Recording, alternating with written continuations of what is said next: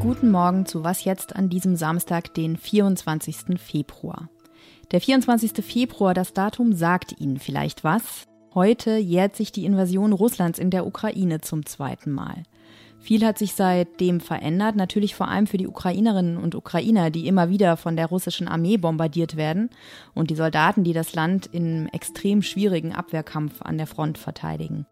Gleichzeitig ringt ja die internationale Weltgemeinschaft mit dem Umgang mit Russlands Machthaber Putin, mit gestiegenen Energiepreisen und der Sorge um die eigene Sicherheit. In diesem Podcast haben wir schon sehr oft über die politischen Auswirkungen des Ukraine-Kriegs gesprochen. Heute wollen wir deswegen einmal auf diejenigen blicken, die unter dem Krieg besonders leiden, weil sie in Trümmern und in Unsicherheit aufwachsen müssen, die Kinder in der Ukraine. Mein Name ist Lisa Kaspari und unser Thema heute ist außerdem der Berlinale Abschluss. Und jetzt schalten wir rüber zu den Nachrichten. Ich bin Lisa Pausch. Guten Morgen. Bundesaußenministerin Annalena Baerbock hat vor der UN-Vollversammlung in New York dazu aufgerufen, international mehr Druck auf den russischen Präsidenten Wladimir Putin auszuüben. Eine Welt, in der jedes Leben gleich viel zähle, sagte Baerbock, müsse sich gemeinsam gegen Russlands Krieg und Brutalität stellen. Die Versammlung der UN gilt als globaler Stimmungstest. Anders als noch im Vorjahr gab es gestern keine gemeinsame Resolution der Mitgliedsländer und damit keinen abschließenden Beschluss der Weltgemeinschaft, der Russland zum Beispiel dazu auffordert, seine Truppen aus der Ukraine abzuziehen. Genau das hatten vor einem Jahr 141 und damit die große Mehrheit der über 190 Mitgliedsländer in einer Resolution gefordert. In diesem Jahr besteht diese Forderung weiterhin, aber in Form einer Presseerklärung von 50, also deutlich weniger Ländern. Sie sagten, Zitat, ihre unerschütterliche Unterstützung für die Unabhängigkeit der Ukraine zu. Zum zweiten Jahrestag der russischen Invasion war gestern nach der Vollversammlung auch der Weltsicherheitsrat zusammengekommen. Dort lehnte Baerbock Forderungen nach Verhandlungen mit Russland ab. In Berlin haben für heute mehr als 50 deutsche und ukrainische Verbände zu einer zentralen Kundgebung am Brandenburger Tor aufgerufen, unter dem Motto Sieg für den Frieden. Redaktionsschluss für diesen Podcast ist 5 Uhr. Rund sieben Millionen Kinder lebten vor dem russischen Angriff in der Ukraine und mit der russischen Invasion vor zwei Jahren hat sich ihr Leben oft für immer geändert. Von einer unbeschwerten Kindheit jedenfalls kann man nicht mehr sprechen. Laut der Entwicklungshilfeorganisation UNICEF wurden vier Millionen Kinder wegen des Krieges vertrieben, viele innerhalb des Landes, andere kamen ja auch zu uns nach Deutschland. Und zwei Jahre später hat sich die Situation für die Kinder in der Ukraine nicht verbessert. Oft leben sie in provisorischen Unterkünften, ihre Eltern haben kaum Geld und viele Kinder können nur mit Unterbrechung zur Schule gehen. Das sagt die Kinderhilfsorganisation Save the Children und deren Geschäftsführer Florian Westphal ist gerade in Tschernowitz in der Westukraine und ich kann mit ihm sprechen. Hallo, Herr Westphal. Hallo. Wie geht es den Kindern, mit denen Sie gesprochen haben? Hier in Tschernowitz ist die Situation ja relativ ruhig.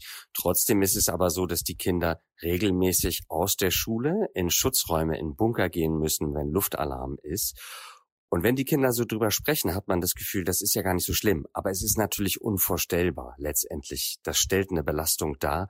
Und das merkt man dann nochmal besonders, wenn man sich mit den Kindern unterhält, die wirklich aus dem Osten und Süden, also aus den Konfliktgebieten der Ukraine mit ihren Familien hierher geflohen sind die haben natürlich noch mal viel schwerere Probleme, weit weg zu sein von zu Hause, den Kontakt mit Verwandten, mit Freunden verloren zu haben und tatsächlich oft aus russischsprachigen Gegenden hierher zu kommen, wo vor allem ukrainisch gesprochen wird. Hm. Sie verweisen ja auch auf eine andere Gruppe, und zwar die Kinder, die mit ihren Müttern äh, zwischenzeitlich im Ausland waren und nun zurückgekehrt sind. Die seien besonders gefährdet, sagen Sie. Wieso? Wir machen uns insbesondere sehr viel Sorgen um die knapp 360.000 Kinder, die wirklich in aktive Konfliktgebiete, also dicht an den Frontlinien zurückgekehrt sind mit ihren Familien. Das ist Mikolajew, Cherson und solche Regionen, weil da ist die Situation natürlich erstens mal noch gefährlich. Oft sind die Häuser zerstört, die Schulen funktionieren nicht und es gibt außerdem in vielen Regionen die Gefahr von Minen und von Blindgängern. Das heißt, man hört von Kindern, die zwar wirklich froh sind, wieder zu Hause zu sein, aber andererseits können die nicht einfach vor die Tür gehen und spielen, weil es zu gefährlich ist wegen der Minen. Und gleichzeitig haben die Eltern natürlich große Schwierigkeiten, wirtschaftlich auszukommen, einen Job zu finden, sich genügendes Einkommen zu sichern. Wie geht es den Kindern im Exil? 350.000 Kinder leben in Deutschland, die gehen auch hier zum Kindergarten und in die Schule. Was kann die deutsche Gesellschaft tun, um diesen Kindern zu helfen? Ich glaube, das Wichtigste, was wir in Deutschland alle machen können, ist wirklich, diese Kinder willkommen zu heißen und ihnen mit Geduld begegnen. Also wir versuchen zum Beispiel wirklich dazu beizutragen, dass es Schutz und Spielräume gibt für Kinder, damit Kinder wirklich kindgerecht auch anfangen können, zum Beispiel durch Malen, durch Spielen, durch Basteln, wirklich mit dem Erlebten fertig zu werden. Und dann darüber hinaus bieten wir natürlich auch an Beratungsangebote bis zu wirklichen Therapieangeboten für die Kinder, die schwer gelitten haben. Ich glaube, was wir alle zeigen müssen, ist wirklich diese Geduld und diese Offenheit, damit die Kinder wirklich das Vertrauen haben, dass sie in Deutschland sicher und willkommen sind. Danke für das Gespräch. Ich danke Ihnen.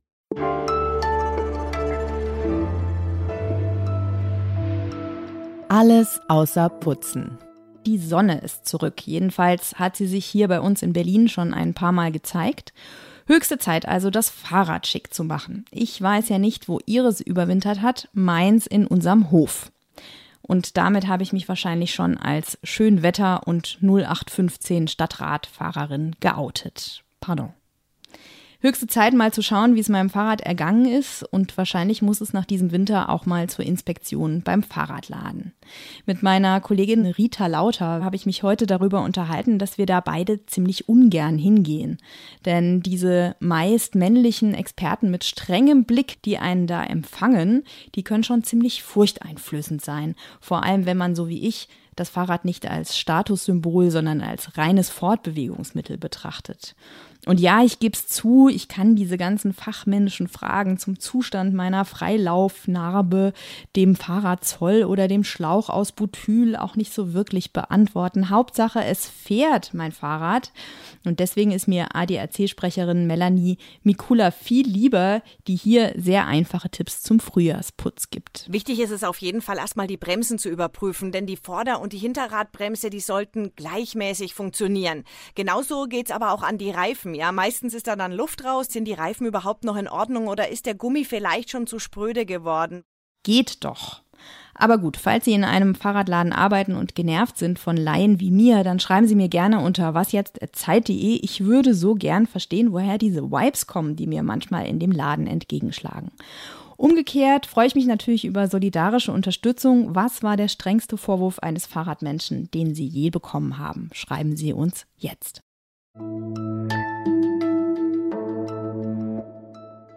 Du wolltest immer mit deinem Vater sein. Aber ich habe das akzeptiert, weil du bist so anders als ich. Ich bin dir sehr ähnlich. Nein, Tom. Doch. Genauso kalt. Die Filme der diesjährigen Berlinale, das hat unsere Kritikerin Katja Nikodemus beobachtet, drehen sich vor allem um Mütter. Eine nicht so nette, weil ziemlich gefühlskalte Mutter spielt Corinna Hafuch in dem deutschen Film Sterben, von dem wir gerade einen Ausschnitt gehört haben. Heute Abend ist Preisverleihung in Berlin bei der Berlinale und Hafuch könnte einen silbernen Bären als beste Darstellerin erhalten. Welche Favoriten es im Wettbewerb noch gibt und welchen Berlinale-Film man nicht verpassen darf, das weiß niemand besser als Katja. Die hatte ja sowieso in den vergangenen Tagen den schönsten Job möglichst viele Filme des Berlinale-Programms zu gucken. Hi Katja. Hallo Lisa. Die Berlinale gilt ja als politisches Festival. Sind es denn auch politische Fragen der Mutterschaft, die die Filme behandeln? Ja, also man kann erst mal sagen, Mütter haben es nicht leicht gehabt auf diesem Festival. Und eine Mutterfigur, die wirklich ganz im Zentrum politischer Fragen steht, die gab es jetzt auf den letzten Metern des Berlinale Wettbewerbs zu sehen. Und zwar in dem tunesischen Film Where Do I Belong To? Und dieser Film, der führt uns in die Welt von Aisha. Das ist eine Frau, die mit ihrer Familie in einem Dorf im Norden Tunesiens lebt, auf einem kleinen Bauernhof. Und dann kommt plötzlich ihr Sohn, ein IS-Kämpfer aus dem Krieg zurück zusammen mit seiner neuen Frau und die trägt den Nikab und redet den gesamten Film kein einziges Wort. Und dieser Film hat etwas Mystisches. Diese Mutter kann die Gedanken ihres Sohnes lesen und sie sieht auch die Gewaltszenen, an denen er beteiligt war. Und ich würde sagen, von 20 Wettbewerbsfilmen haben sich, glaube ich, sieben um Mutterfiguren gedreht bei dieser Berlinale. Und das war für mich der beeindruckendste Film. Und ich hoffe sehr, dass der heute einen Preis bekommt. Ja, sprechen wir mal über Preise. Also ich bin ja auch Fan der Schauspielerin Corinna Harfuch. Wird sie denn heute den Preis erhalten für das beste Schauspiel? Und was ist dein Tipp? Wer bekommt den Bären für den besten Film? Also ich würde hier gerne jetzt einen kleinen Schrein errichten für Corinna Harfuch, weil die wirklich in diesem exzessivsten Mutterfilm des Festivals, eben Matthias Glasners Film Sterben, wir haben es ja eben gehört, da spielt sie wirklich eine großartig fiese Mutterfigur. Diese Mutter hat vor allem eine Lebensaufgabe, nämlich ihre Familie zu terrorisieren, allen ein schlechtes Gewissen zu machen und ihren Sohn, gespielt von Lars Eidinger, herabzuwürdigen. Das ist ein großer Auftritt und Corinna Harfuch könnte dafür eigentlich sozusagen den Bären für die beste Hauptrolle bekommen, aber es gibt ja auch einen für eine Nebenrolle. Das könnte man auch so interpretieren. Und ansonsten kann ich mir einfach auch vorstellen, dass Matthias Glasners Film Sterben auch eben einen Hauptpreis bekommt. weil er hat wirklich, finde ich, den exzessivsten Film dieses Wettbewerbs gedreht. Und ja, es wäre auch schön, wenn dieser deutsche Film was gewinnen würde. Ja, ich habe nur den Trailer geschaut und der ist schon exzessiv. Also bin gespannt. Die Berlinale ist ja nicht nur wegen des Wettbewerbs interessant, sondern weil man ja hier in Berlin die Möglichkeit hat, viele kleinere Produktionen aus allen möglichen Ländern anzuschauen. Hast du denn da einen Film gesehen, den du uns ans Herz legen möchtest? Ein Spielfilm hat mich besonders beeindruckt in der Sektion Forum. Der hat den schönen Titel Mit einem Tiger schlafen.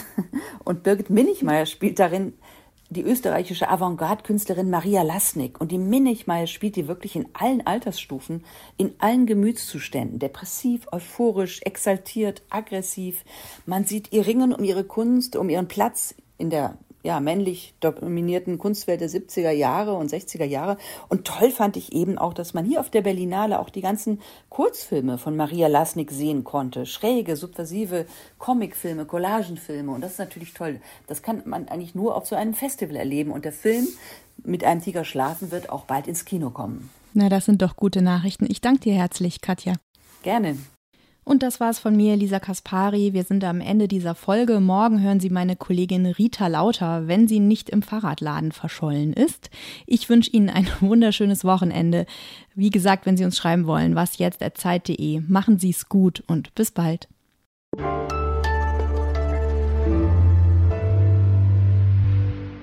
Wie viele Filme schaffst du an einem Tag, bevor deine Augen tränen? Bevor sie tränen, würde ich sagen drei ab vier, fünf wird es dann schon ein bisschen brenzlig.